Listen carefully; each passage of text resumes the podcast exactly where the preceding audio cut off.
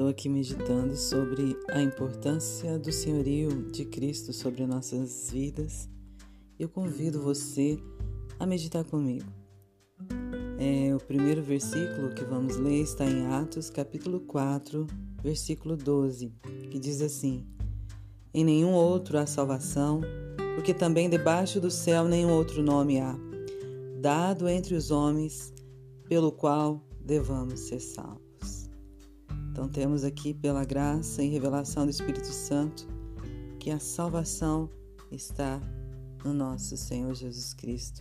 Ele tem o poder de nos salvar. E em Filipenses, capítulo 2, do versículo 9 ao 11, está escrito assim: Deus o exaltou à mais alta posição e lhe deu o nome que está acima de todo nome, para que ao nome de Jesus se dobre todo o joelho nos céus, na terra e debaixo da terra, e toda língua confesse que Jesus Cristo é o Senhor, para a glória de Deus Pai. Então temos aqui outro aspecto do poder do Senhor, né? Esse senhorio, esse poder de ser Senhor sobre tudo e sobre todos. Em Romanos 14, versículo 8 ao 9, diz assim: Se vivemos, vivemos para o Senhor e se morremos, morremos para o Senhor. Assim, quer vivamos, quer morramos, pertencemos ao Senhor. Por essa razão, Cristo morreu e voltou a viver, para ser Senhor de vivos e de mortos. Então, aqui vemos o que esse senhorio de Cristo requer de nós. Quer morramos, quer vivamos, fazemos tudo ao Senhor, para glória e louvor do nome dele. Então é muito importante, diante da nossa caminhada com Cristo, reconhecermos esse senhorio, esse poder, né, pelo sangue dele que foi derramado na cruz do Calvário e que nos comprou. É para que a gente possa ter esse governo dele nas nossas vidas, na nossa caminhada, para glória e louvor do nosso Deus.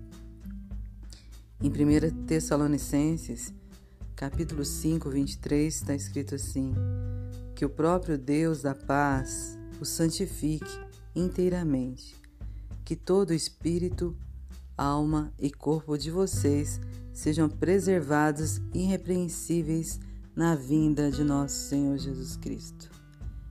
Então, aqui vemos um pouco, claro que tem vários outros versículos, mas aqui vemos a importância desse senhorio de Cristo nas nossas vidas, para que a gente seja inteiramente santificados, irrepreensíveis na vinda de nosso Senhor Jesus Cristo.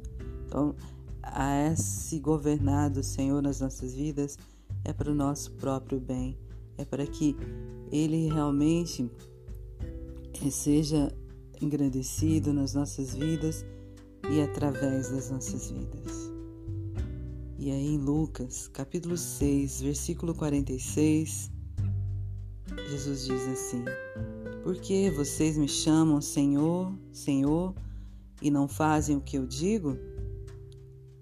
Então, é muito importante não só falar que Jesus Cristo é nosso Senhor, mas é muito importante reconhecermos esse senhorio sobre as nossas vidas e ouvirmos o direcionamento que Ele tem para nós todos os dias. Ele tem um propósito eterno para que cumpramos aqui nessa terra. Ele tem a obra perfeita que Ele quer fazer nas nossas vidas. Então é muito importante não só falarmos de boca, mas nos entregarmos a esse governo, esse direcionamento de Cristo para as nossas vidas. E em Mateus 7, 21 ao 23, Jesus diz assim: nem todo aquele que me diz Senhor, Senhor, entrará no reino dos céus, mas apenas aquele que faz a vontade de meu Pai que está nos céus. Então, como vamos conhecer essa vontade de Deus, esse propósito eterno em Cristo Jesus para as nossas vidas, se não nos entregarmos a esse senhorio, a esse poder governante de Cristo nas nossas vidas. temos que nos consagrar, temos que orar, temos que buscar, temos que ler, meditar na palavra, buscar a revelação viva de Cristo para as nossas vidas através da palavra. Isso é muito importante para que realmente a gente faça a vontade de Deus. E em Mateus 7, 23, Jesus disse: Então eu lhes direi claramente: nunca os conheci. Afaste-se de mim, vocês que praticam a iniquidade. Então, aqui vemos um, uma questão muito séria para nós, porque como é importante nós reconhecermos o Senhor, entregarmos as nossas vidas a Ele e sermos conhecidos dele, né? porque não há como agradarmos ao Pai se não formos reconhecidos pelo Senhor, se não reconhecermos ele, ele também nas nossas vidas. E aqui ele faz um alerta para nós, porque se não formos é, obedientes ao chamado, se não reconhecermos o poder, né, o direcionamento dele nas nossas vidas, ele vai falar: afaste de mim vocês que praticam iniquidade. Então, muitas das vezes eu me coloquei nesse posicionamento. Muitas das vezes eu quis agradar a Deus do meu jeito, quis fazer conforme eu achava melhor. Mas pela graça e misericórdia de Deus, hoje eu vejo que Jesus é meu Senhor, é meu Salvador, mas em primeiro lugar, meu Senhor. E como é importante isso, como que isso é maravilhoso para os nossos corações, para a nossa caminhada, deixar que Cristo governe, que Cristo nos direcione. Então, que Deus nos ajude a realmente nos entregarmos ao nosso Senhor e Salvador Jesus Cristo, conforme a palavra de Deus pede. E em Mateus 25, 23, diz a recompensa que o Senhor tem para nós, que fala assim: Disse-lhe o Senhor, bom, muito bom servo bom e fiel. Foste fiel no pouco, sobre o muito te colocarei. Entra no gozo do teu Senhor. Que maravilha! Isso é muito perfeito, porque o que requer de nós para sermos servos do Senhor, reconhecermos esse senhorio dele sobre as nossas vidas, é sermos fiéis no pouco. Ele não quer muito, ele não quer além das nossas forças.